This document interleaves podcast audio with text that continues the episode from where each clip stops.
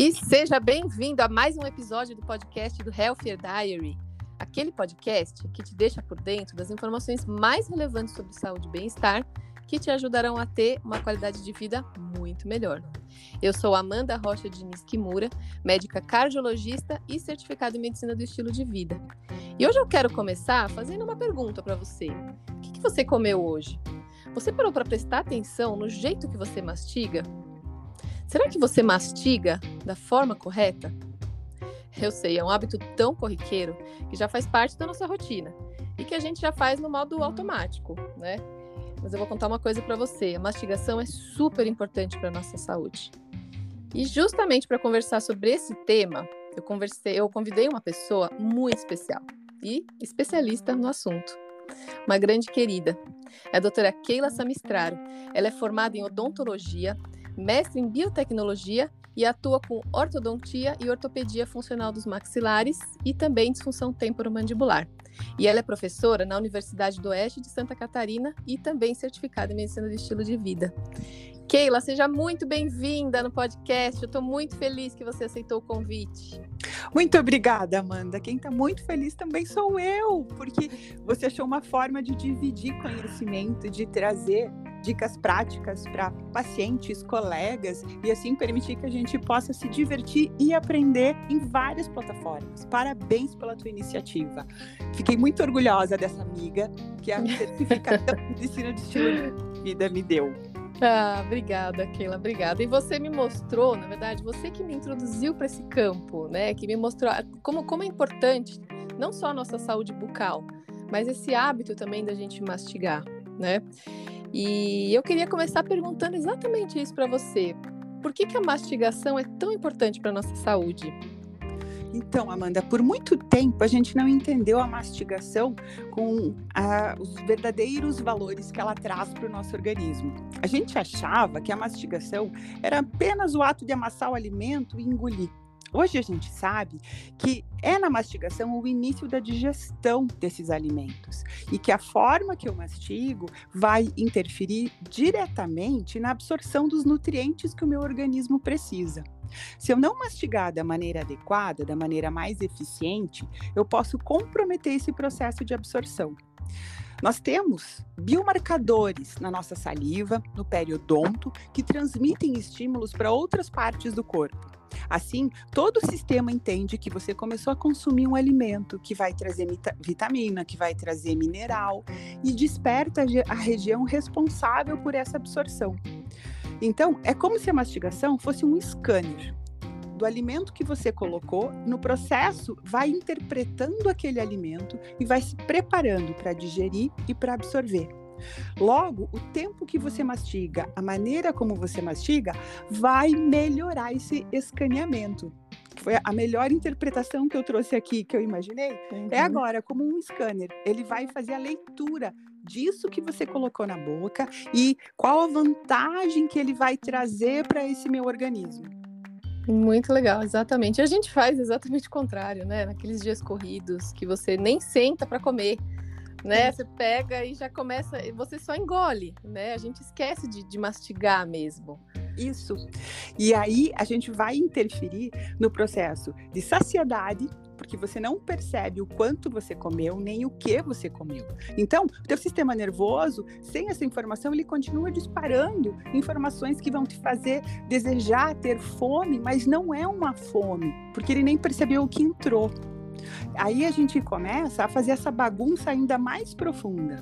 Por quê? Eu não, eu não tenho a formação do meu paladar adequada. Porque uhum. quanto mais sentidos eu tiver envolvidos na minha mastigação, melhor vai ser essa minha experiência. Ah, isso é bem interessante. Exatamente isso. Começa com os olhos, né? Começa com os olhos, com o cheiro, com a textura. Então, tudo isso vai trazendo informações que eu começo já a interpretar o que é que eu vou uh, ter nessa alimentação. Por que, que essa alimentação vai ser prazerosa? Por que, que essa alimentação vai ser positiva para mim? No uhum. passado, quando a gente pensava que era apenas a língua que estava vinculada à percepção do gosto, a gente imaginava assim: ah, uh, pode dar uma papinha para uma criança, pode amassar uma bananinha para ela comer. Hoje a gente sabe que quando você entrega na mão da criança esse alimento, ela começa a fazer essa leitura. A mesma coisa produto. A forma que ele vai mastigar, se ele conseguir mastigar com o tempo necessário, e também não precisa ser aquelas 30 mastigações, não é nada disso, porque a gente tem uma vida corrida, né? A gente não vai ficar ali contando quantas vezes a gente vai mastigar. Mas se você começa a perceber a textura, a aparência, escolher o seu alimento e perceber como vai estimular a tua produção de saliva, isso vai fazer com que você tenha preferência por um alimento ou por outro alimento. Tem um estudo muito interessante que foi realizado comparando um grupo de voluntários que comeram a batata frita com os olhos vendados. E depois eles comeram a batata frita, uh, também batata frita, só que sem ser crocante. Então eles não sabiam qual era o tipo de batata frita que eles estavam comendo, se era aquela bem crocante ou se era aquela mais molinha. Depois uhum. foram perguntados qual é, dos dois pratos era mais gostoso, porque eles não sabiam o que estava no prato. E eles preferiram o prato que tinha a batata crocante. Uhum. Mas a batata era a mesma. então, a caloria era a mesma, a composição era a mesma, a diferença estava na crocância. E a crocância, ela é percebida fora da boca, Amanda. É. Quem percebe a crocância é o nervo vestíbulo coclear ou auditivo. Sim, sim, lá do ouvido. É ele que vai perceber que aquele alimento é crocante. E isso uhum. vai formar o meu paladar e vai despertar que eu gosto mais desse alimento, porque teve mais nervos envolvidos. Então, uhum. o meu cérebro interpreta assim: nossa, isso aqui é melhor do que aquele outro, que não despertou esse nervo. Uhum. Nossa, muito interessante. Você falou das crianças, né? Eu sou daquela geração da papinha, né? Isso. não vou né? falar a marca mas a gente aprende isso, né? Que você tem que, ah, tem que facilitar, tem que só dar a comida. Não importa a textura, não importa a cor, né? Então era aquela mesma papinha, aquela mesma cor. E o importante é que você estava dando comida, né? E isso agora ainda bem que mudou, né? Então meus é. filhos já tiveram uma outra até a criação. musiquinha, lembra? Aquele queijinho que valia por um bifinho? Ai, dá até arrepio, né? Isso. Aquele cor-de-rosa, molinho, olha, vale pelo bifinho. A gente sabe que não vale pelo bifinho, nem não vale. meu pote. É. Uh, não vou nem entrar da quantidade de vitamina A, B, o que, que ele tem lá dentro. Mas ele não tem a mastigação. É uhum. só na saliva, como se fosse derreter e engolir. Você precisa mastigar o bifinho. Você precisa que o bifinho passe de um lado para o outro da boca, que você canse a tua musculatura, que você quebre aquela fibra para o teu todo o sistema entender o que está chegando. Então ele não vale por um bifinho, nem que você consiga mastigar o pote. Você precisa sim ter a mastigação, ter aquele esforço. Os músculos que compõem a mastigação, eles fazem exercício quando você mastiga. Então, como você vai na academia, você não começa fazendo o exercício com muito peso. Você vai começar com menos peso e vai crescendo. Uhum. A nossa mastigação é igual. Então, muitas vezes você vai perceber um adulto que não gosta de alguns alimentos é porque ele não consegue fazer a mastigação daquele alimento. E muitos desses alimentos serão aqueles mais nutritivos, como os nossos vegetais, que possuem uhum. fibras, a fibra é mais difícil para a gente mastigar. Mas ela não libera açúcar, ela então não tem ajuda da saliva. Que se eu hum. deixar um pedaço de bala, um pedaço de chocolate em cima da minha língua, ele derrete sozinho. Eu não tenho esforço. Quem fez hum. esse esforço, quem fez essa digestão, foram as enzimas que estavam na minha saliva mas também não tem nutriente. O nutriente precisa ter mastigação. Então, o meu brócolis, quando eu mastigo, aquela fibra vai se partindo. E eu começo a interpretar o que vem daquela fibra e vai sendo liberado devagar, para que possa chegar no estômago e seguir o processo que precisa ser feito. Muito legal, nossa, muito interessante. E, e, e assim, e, e você falou do açúcar, né? Como que o sal e açúcar eles podem interferir nesse processo? E aí nós vamos dividir pacientes agora. Você lá na cardio vai chegar, uhum. a gente uhum. falou da criança e nós vamos falar lá da outra ponta.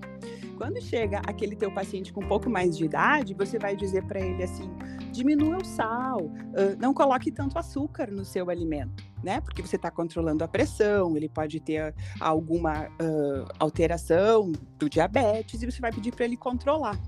Quando esse paciente chega para mim, eu percebo que ele não tem mastigação ou que ele já usa uma prótese que fica encapado todo o céu da boca dele. E aí ele tem a formação do paladar comprometida. E meio que automático, ele vai colocar mais sal e mais açúcar para ter gosto naquele hum. alimento dele. Mas ele não tem o gosto porque ele não tem uma área que o alimento possa passar para fazer esse scanner. Então ele reforça o sal e o açúcar. Ou então vai ser aquele paciente que vai chegar com um filho ou com uma filha e vai dizer assim: "Ai, o meu pai não gosta de comer, ele come tão pouquinho, mas para ele está insosso, ele não tem o sabor, porque ele não hum. tem a área de absorção. Então é isso que a gente precisa olhar. Às vezes a gente diz, olha, nós vamos melhorar a dieta, você vai colocar mais fibras, você vai colocar castanhas, nozes, que são alimentos que vão trazer nutrientes que precisa para o nosso organismo, que são mais saudáveis, né? Só que uhum. é chato ou não é gostoso a mastigação para esse paciente ela não é confortável. Então, ele acaba passando esse transtorno da mastigação para o alimento que se a gente uhum. melhorar a mastigação dele, a forma que ele vai comer, ele consegue se alimentar de uma maneira mais saudável. Então, o reforço mais fácil que tem para fazer do paladar é o sal e é o açúcar. Tanto é que as indústrias dos ultraprocessados sempre têm um pouquinho mais de sal, um pouquinho mais de açúcar na sua composição. Então, Keila, e aí você comentou, né, sobre os idosos também. E eu acho interessante porque assim, a própria digestão deles fica mais lenta também com a idade, né? Isso. né? Então, se você mastigar, provavelmente você vai ajudar nesse processo, né? Vai, porque através da mastigação você vai uh, produzir mais ácido para o teu estômago, você vai produzir mais saliva, porque para o idoso, muitas vezes, ele já possui a mucosa da boca mais ressecada. Ele possui uma produção menor de saliva. Mas só que a gente não percebe, porque isso vai sendo gradativo. Você não percebe que está produzindo menos saliva cada dia um pouquinho no processo do envelhecer. Exatamente. Muitos pacientes que têm alteração de hormônios também vão produzir menos saliva. E aí também você vai perceber que tem gente que não gosta de alguns alimentos que têm mais fibras, como por exemplo uma ameixa, como um damasco, porque com essa baixa produção de saliva fica muito difícil a digestão. Então ele mastiga, ele mastiga, ele mastiga e não começa a ter aquele processo de envolver o alimento para ficar mais fácil para deglutir, para ele engolir. Então, uhum. por isso ele começa a recusar esses alimentos. É, Principalmente carne, né? Proteína. Isso.